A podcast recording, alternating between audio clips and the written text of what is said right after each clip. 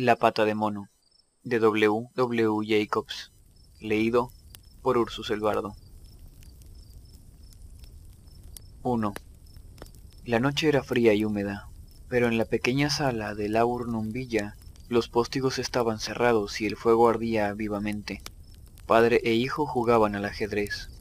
El primero tenía ideas personales sobre el juego y ponía al rey en tan desesperados e inútiles peligros que provocaba el comentario de la vieja señora que tejía plácidamente junto a la chimenea.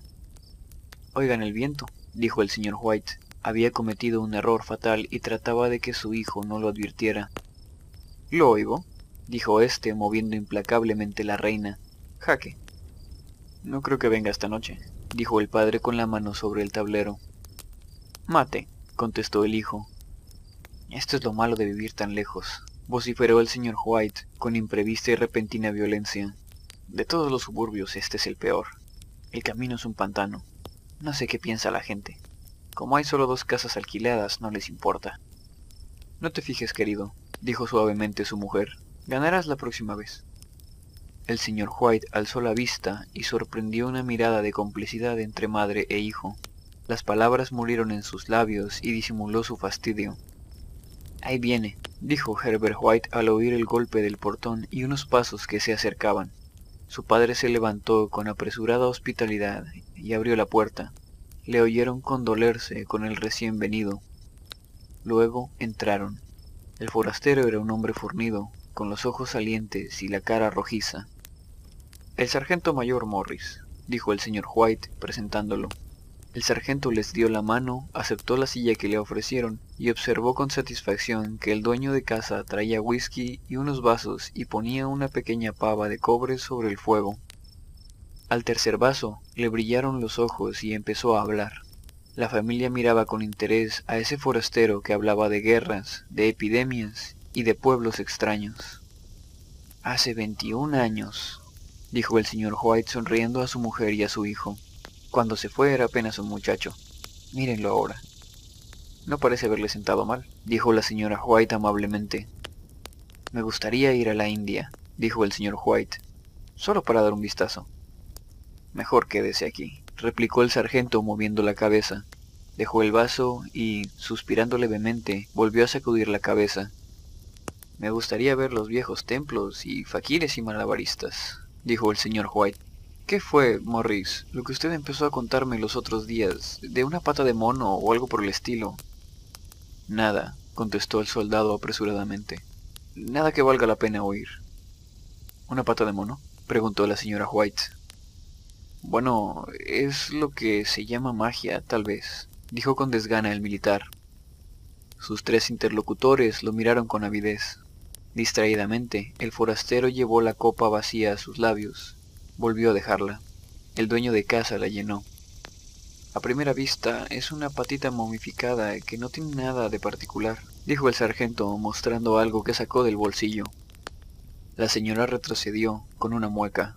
El hijo tomó la pata de mono y la examinó atentamente.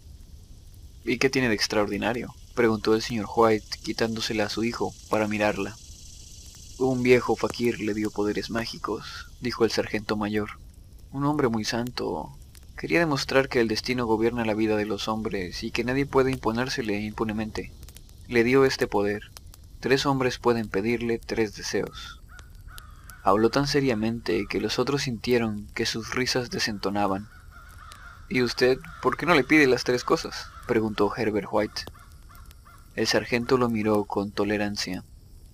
Las he pedido, dijo, y su rostro curtido palideció. Las he pedido. ¿Realmente se cumplieron los tres deseos? preguntó la señora White. Se cumplieron, dijo el sargento. ¿Y nadie más pidió? insistió la señora. Sí, un hombre. No sé cuáles fueron las dos primeras cosas que pidió. La tercera fue la muerte. Por eso entré en posesión de la pata de mono. Habló con tanta gravedad que produjo silencio. Morris, si obtuvo sus tres deseos, ya no le sirve el talismán, dijo, finalmente, el señor White. ¿Para qué lo guarda? El sargento sacudió la cabeza. Probablemente he tenido alguna vez la idea de venderlo, pero creo que no lo haré. Ya ha causado bastantes desgracias. Además, la gente no quiere comprarlo. Algunos sospechan que es un cuento de hadas, otros quieren probarlo primero y pagarme después. ¿Y si a usted le concedieran tres deseos más, dijo la señora White, los pediría? No sé, contestó el otro, no sé. Tomó la pata de mono, la agitó entre el pulgar y el índice y la tiró al fuego. White la recogió. Mejor que se queme, dijo con solemnidad el sargento. Si usted no la quiere, Morris, démela. No quiero, respondió terminantemente. La tiré al fuego. Si la guarda, no me eche la culpa de lo que pueda suceder. Sea razonable, tírela. El otro sacudió la cabeza y examinó su nueva adquisición. Preguntó, ¿Cómo se hace? Hay que tenerla en la mano derecha y pedir los deseos en voz alta, pero le prevengo que debe temer las consecuencias. Parece de las mil y una noches, dijo la señora White. Se levantó a preparar la mesa. ¿No le parece que podrían pedir para mí otro par de manos? El señor White sacó del bolsillo el talismán. Los tres se rieron al ver la expresión alarmada del sargento. Si está resuelto a pedir algo, dijo agarrando el brazo de White, pida algo razonable. El señor White guardó en el bolsillo la pata de mono. Invitó a Morris a sentarse a la mesa. Durante la comida el talismán fue, en cierto modo, olvidado. Atraídos, escucharon nuevos relatos acerca de la vida del sargento en la India. Si en el cuento de la pata de mono hay tanta verdad como en los otros, dijo Herbert cuando el forastero cerró la puerta y se alejó con prisa para alcanzar el último tren, no conseguiremos gran cosa. ¿Le diste algo? Preguntó la señora mirando atentamente a su marido. Una bagatela, contestó el señor White, ruborizándose levemente. No quería aceptarlo, pero lo obligué. Insistió en que tirara el talismán. Sin duda, dijo Herbert con fingido horror. Seremos felices, ricos y famosos. Para empezar tienes que pedir un imperio, así no estarás dominado por tu mujer. El señor White sacó del bolsillo el talismán y lo examinó con perplejidad. No se me ocurre nada para pedirle, dijo con lentitud. Me parece que tengo todo lo que deseo. Si pagaras la hipoteca de la casa serías feliz, ¿no es cierto? dijo Herbert poniéndole la mano sobre el hombro. Bastará con que pidas doscientas libras. El padre sonrió avergonzado de su propia credulidad y levantó el talismán. Herbert puso una cara solemne, hizo un guiño a su madre y tocó en el piano unos acordes graves. Quiero doscientas libras, dijo el señor White. Un gran estrépito del piano contestó a sus palabras. El señor White dio un grito. Su mujer y su hijo corrieron hacia él. Se movió, dijo, mirando con desagrado el objeto, y lo dejó caer. Se retorció en mi mano como una víbora. Pero yo no veo el dinero, observó el hijo, recogiendo el talismán y poniéndolo sobre la mesa. Apostaría a que nunca lo veré. Habrá sido tu imaginación, querido, dijo la mujer, mirándolo ansiosamente. Sacudió la cabeza. No importa, no ha sido nada, pero me dio un susto. Se sentaron junto al fuego y los dos hombres acabaron de fumar sus pipas. El viento era más fuerte que nunca. El señor White se sobresaltó cuando golpeó una puerta en los pisos altos. Un silencio inusitado y deprimente los envolvió hasta que se levantaron para ir a acostarse. Se me ocurre que encontrarás el dinero en una gran bolsa, en medio de la cama, dijo Herbert al darles las buenas noches. Una aparición horrible, agazapada encima del ropero, te acechará cuando estés guardando tus bienes ilegítimos. Ya solo, el señor White se sentó en la oscuridad y miró las brasas, y vio caras en ellas. La última era tan simiesca, tan horrible, que la miró con asombro. Se rió, molesto, y buscó en la mesa su vaso de agua para echárselo encima y apagar la brasa. Sin querer, tocó la pata de mono, se estremeció, limpió la mano en el abrigo y subió a su cuarto. 2. A la mañana siguiente, mientras tomaba el desayuno en la claridad del sol invernal, se rió de sus temores. En el cuarto había un ambiente de prosaica salud que faltaba la noche anterior, y esa pata de mono, arrugada y sucia, tirada sobre el aparador, no parecía terrible. Todos los viejos militares son iguales, dijo la señora White. Qué idea la nuestra, escuchar esas tonterías. ¿Cómo puede creerse en talismanes en esta época? Y si consiguiera las 200 libras, ¿qué mal podría hacerte? Pueden caer de arriba y lastimarme la cabeza, dijo Herbert. Según Morris, las cosas ocurrían con tanta naturalidad que parecían coincidencias, dijo el padre. Bueno, no vayas a encontrarte con el dinero antes de mi vuelta, dijo Herbert, levantándose de la mesa. no sea que te conviertas en un avaro y tengamos que repudiarte. La madre se rió, lo acompañó hasta afuera y lo vio alejarse por el camino. De vuelta a la mesa del comedor, se burló de la credulidad de su marido. Sin embargo, cuando el cartero llamó a la puerta, corrió a abrirla, y cuando vio que solo traía la cuenta del sastre, se refirió con cierto mal humor a los militares de costumbres intemperantes. Me parece que Herbert tendrá tema para sus bromas, dijo al sentarse. Sin duda, dijo el señor White. Pero a pesar de todo, la pata se movió en mi mano. Puedo jurarlo. Habrá sido tu imaginación, dijo la señora suavemente. Te afirmo que se movió. Yo no estaba sugestionado. Era... ¿Qué sucede? Su mujer no le contestó. Observaba los misteriosos movimientos de un hombre que rondaba la casa y no se decidía a entrar. Notó que el hombre estaba bien vestido y tenía una galera nueva y reluciente. Pensó en las doscientas libras. El hombre se detuvo tres veces en el portón. Por fin se decidió a entrar. Apresuradamente, la señora White se quitó el delantal y lo escondió debajo del almohadón de la silla. Hizo pasar al desconocido. Este parecía incómodo, mientras ella le pedía disculpas por el desorden que había en el cuarto y por el guardapolvo del marido. La señora esperó cortésmente que les dijera el motivo de la visita. El desconocido estuvo un rato en silencio. Vengo de parte de Mao y Meggins, dijo al final. La señora White tuvo un sobresalto. ¿Qué pasa? ¿Qué pasa? ¿Le ha sucedido algo a Herbert? Su marido se interpuso. Espera, querida. No te adelantes a los acontecimientos. Supongo que usted no trae malas noticias, señor. Y lo miró patéticamente. Lo siento, empezó el otro. ¿Está herido? preguntó, enloquecida, la madre.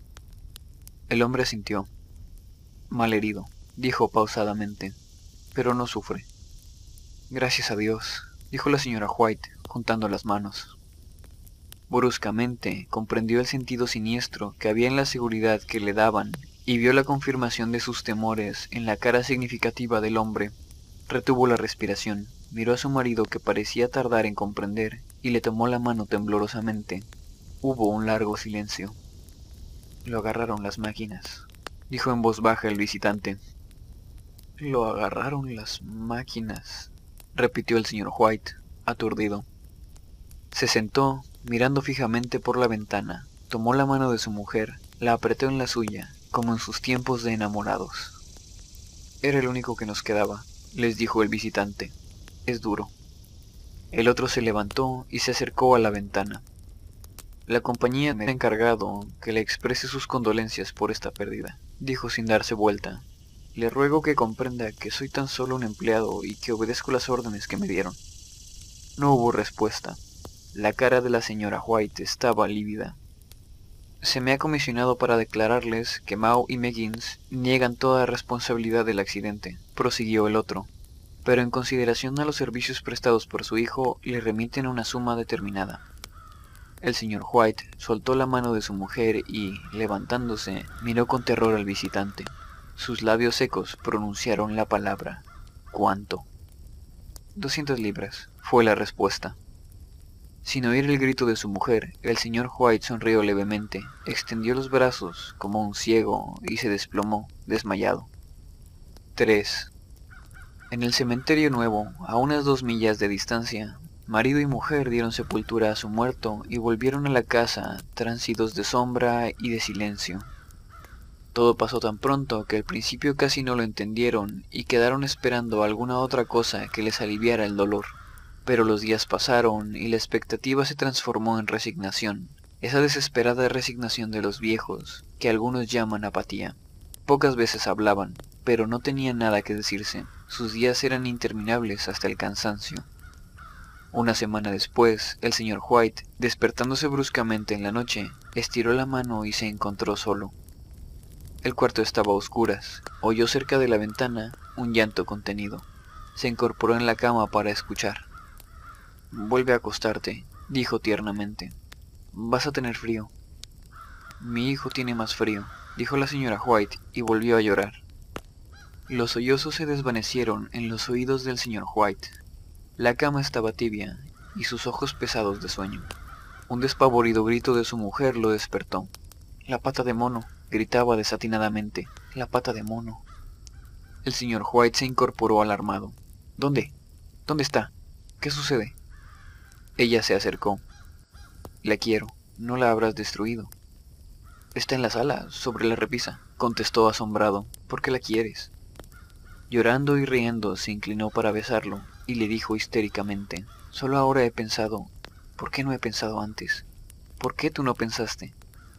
¿Pensar qué? preguntó. En los otros dos deseos, respondió enseguida. Solo hemos pedido uno. No fue bastante. No, gritó ella triunfante. Le pediremos otro más. Búscalo pronto y pide que nuestro hijo vuelva a la vida. El hombre se sentó en la cama, temblando. Dios mío, estás loca. Búscala pronto y pide, le balbuceó. Mi hijo, mi hijo.